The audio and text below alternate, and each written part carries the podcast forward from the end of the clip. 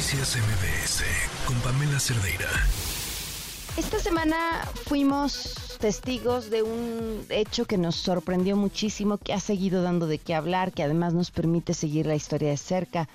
Una maestra agredida pues por los padres de familia y por un niño, porque además el niño, y, yo digo agredida por un niño, suena absurdo, pero mientras la madre la jalonea y le agarra el pelo, el niño la señala y dice es ella y es ella, y el padre que parece no moverse mucho, bueno, pues ya los testimonios dicen, encañonó en, en teoría a esta maestra. Y nos lleva a la pregunta obligada de por las que están atravesando los maestros y maestras desde hace tiempo, ¿eh? Es la pandemia, es, bueno, la pospandemia, es el problema de salud mental, eh, es también, pues, pues una autoridad educativa y medio ambivalente. Eh, es, ¿En dónde están parados? Es justamente lo que le queremos preguntar a Patricia Vázquez, presidenta ejecutiva de Mexicanos Primero. Gracias por acompañarnos. Buenas tardes.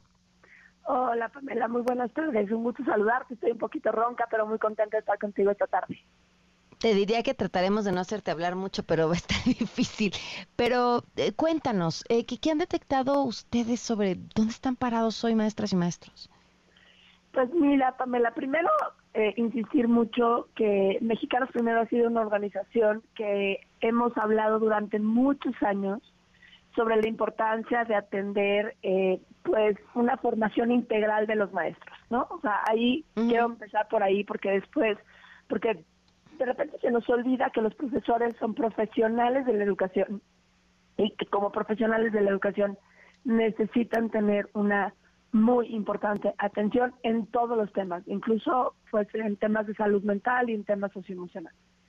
Entonces, eh, pues desafortunadamente, Pamela, en, actualmente en este país cada vez tenemos menos datos en educación, pero lo que sí hemos registrado es, por supuesto, eh, desde muchas maneras, eh, incluso así como nos llegan reportes y nos llegan, los profesores nos comparten sus historias, eh, pues claramente están viviendo cada vez más y creo que todos como ciudadanos en este país en un enorme contexto de violencia, ¿no? Y violencia manifestada en muchas maneras, violencia física, violencia psicológica y demás. Entonces, lo que hemos observado en los últimos años no es un fenómeno aislado de violencia, de eh, pues lo que pasa en la calle ya, ¿no? Sino una correlación directísima de la falta de un, adecuado funcionamiento familiar y el impacto en las escuelas.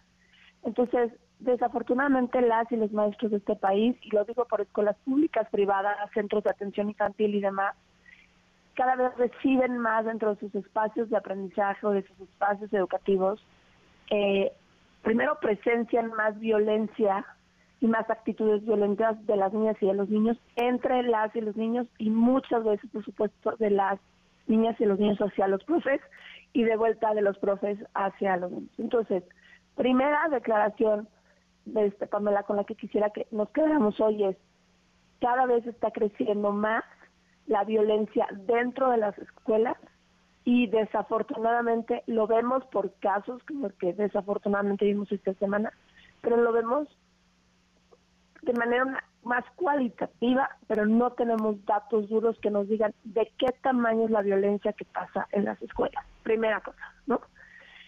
Segundo, insistir mucho en esta parte de tenemos maestros y maestros extraordinarios, también tenemos maestros y maestros que tienen pues sí necesidad este pues a lo mejor alguna necesidad de atención en salud mental pues por la pandemia, porque también perdieron familiares, Pamela, los profesores en la, en la pandemia, porque también fueron víctimas de pues del COVID, por muchas razones que creo que podemos hablar.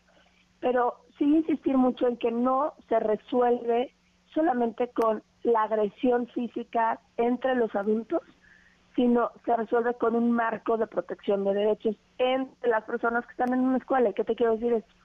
A ver, si hay una situación donde que pasa cotidianamente y cerramos el ciclo escolar, un ciclo escolar por demás, decirlo, muy complejo, lleno de temas, sin planes y programas de estudio, con un súper debate en el libro de texto gratuito, en fin, ¿no? Pero si estamos hablando de cómo está el ambiente en la escuela, en realidad cada vez tenemos más quejas, más condiciones adversas, más retos para que las niñas y los niños aprendan, pero sobre todo eh, pues más denuncias y muchas veces esas denuncias no se no se no se materializan pues porque se resuelven en tema de agresión o en otros casos que no sabemos cómo abordarlos. Entonces, desde hace muchos años la protección en términos de denuncia a las y los maestros por alguna situación que pueda haber sido una desatención o en otro caso la denuncia de las y de los maestros hacia las familias que son agredidas realmente estamos, han sido pues muy complejas, porque no tenemos condiciones, eh, no tenemos un mecanismo de convivencia escolar adecuado, ¿no? Entonces, que lo queremos resolver a golpes, etcétera. Entonces, tenemos una carencia de datos en términos de violencia, qué está pasando con la violencia, qué tan fuerte es la violencia en las escuelas, pero además también tenemos un serio problema y una enorme ausencia de un marco de convivencia escolar adecuado, ¿no? Que permita de manera pacífica, constructiva y demás, hacer denuncias sobre lo que está pasando en las escuelas. Eh, y pues tercero, eso sí te puedo decir que muchísimo, eh, pues con datos contundentes, tenemos pues en este país más o menos eh, dos millones de profesores, maestros y maestros en todos los niveles educativos, y solo el 4% de esos maestros y maestros está recibiendo algún tema de acompañamiento socioemocional, ¿no?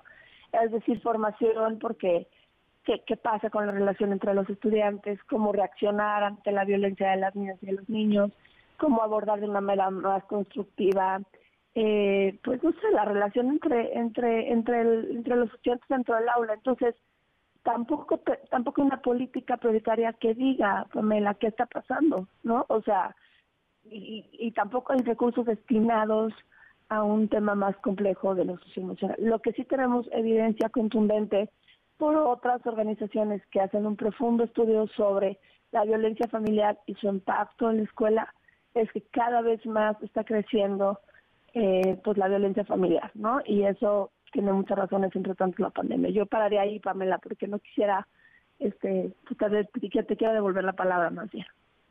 No, no, no, me parece interesantísimo todo lo que abordas, porque no solamente se trata de decir, bueno, eh, sí, la, la, los niveles de violencia hacia afuera son terribles, hay un montón de carencias que, que voltear a ver y ponerles atención por parte de, de lo que se está ofreciendo del otro lado.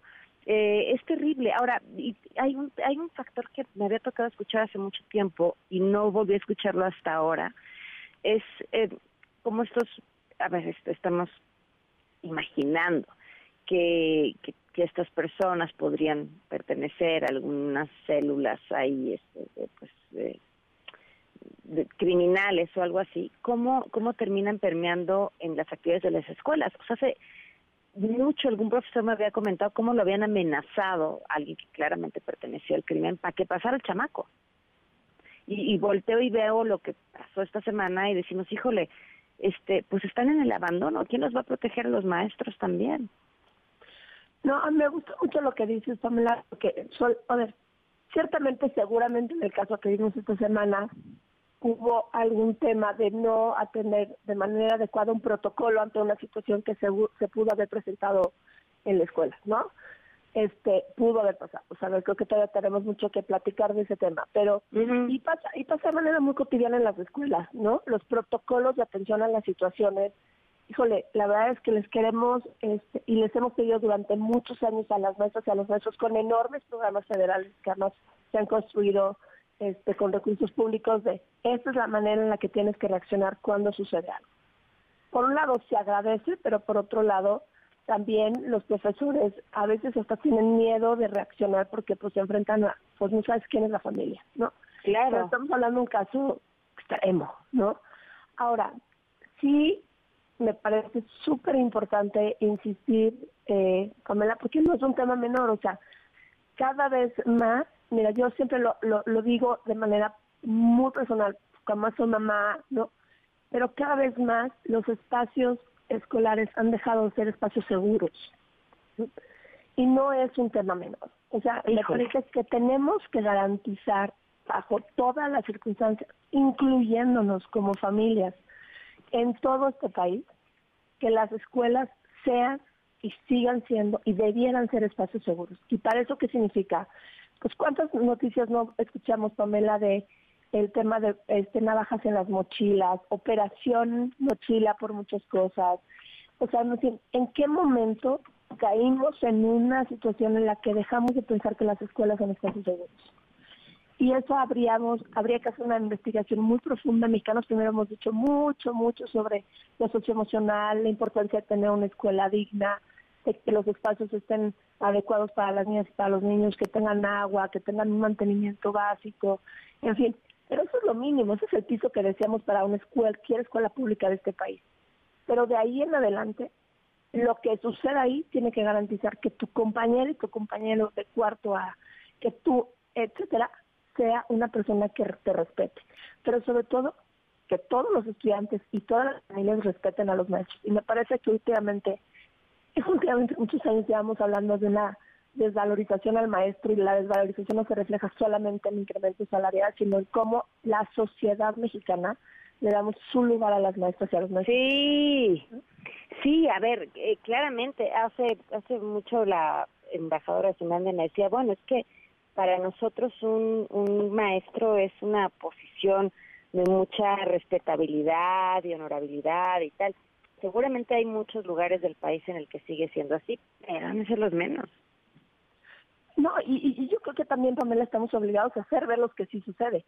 O sea, hay comunidades extraordinarias donde la maestra y el maestro siguen siendo el, el, el, el, que balancea la convivencia, el que observa, el que se encarga de que las niñas y los niños lleguen a la escuela, el que va y visita a las familias, no de una manera más cercana. Pero claro, a ver, tampoco le podemos pedir a un maestro que sea el que haga todo. Lo que primero tenemos que hacer es entender que, uno, la escuela y todo lo que sucede alrededor de la escuela tiene y debe seguir siendo un espacio seguro. Eso no es. Y segundo, de insistir mucho en el tema de los maestros van a hacer con lo que pueden lo mejor que pueden. Y lo que tienen, sí. La verdad es que hay, eh, lo, o sea, hay increíbles maestros en este país y maestros, por supuesto, ¿no?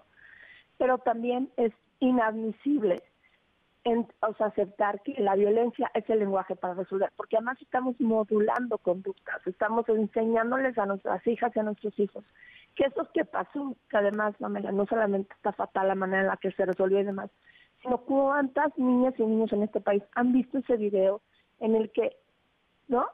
Ah, pues señalar a un maestro de manera injusta o lo que sea, ¿no? Es la manera y entonces yo puedo permitirme ir a golpear al maestro, permitir, o sea, bueno, que estamos enseñándoles también hacia las otras generaciones y hacia la cantidad inmensa de niñas y niños que han visto esos videos.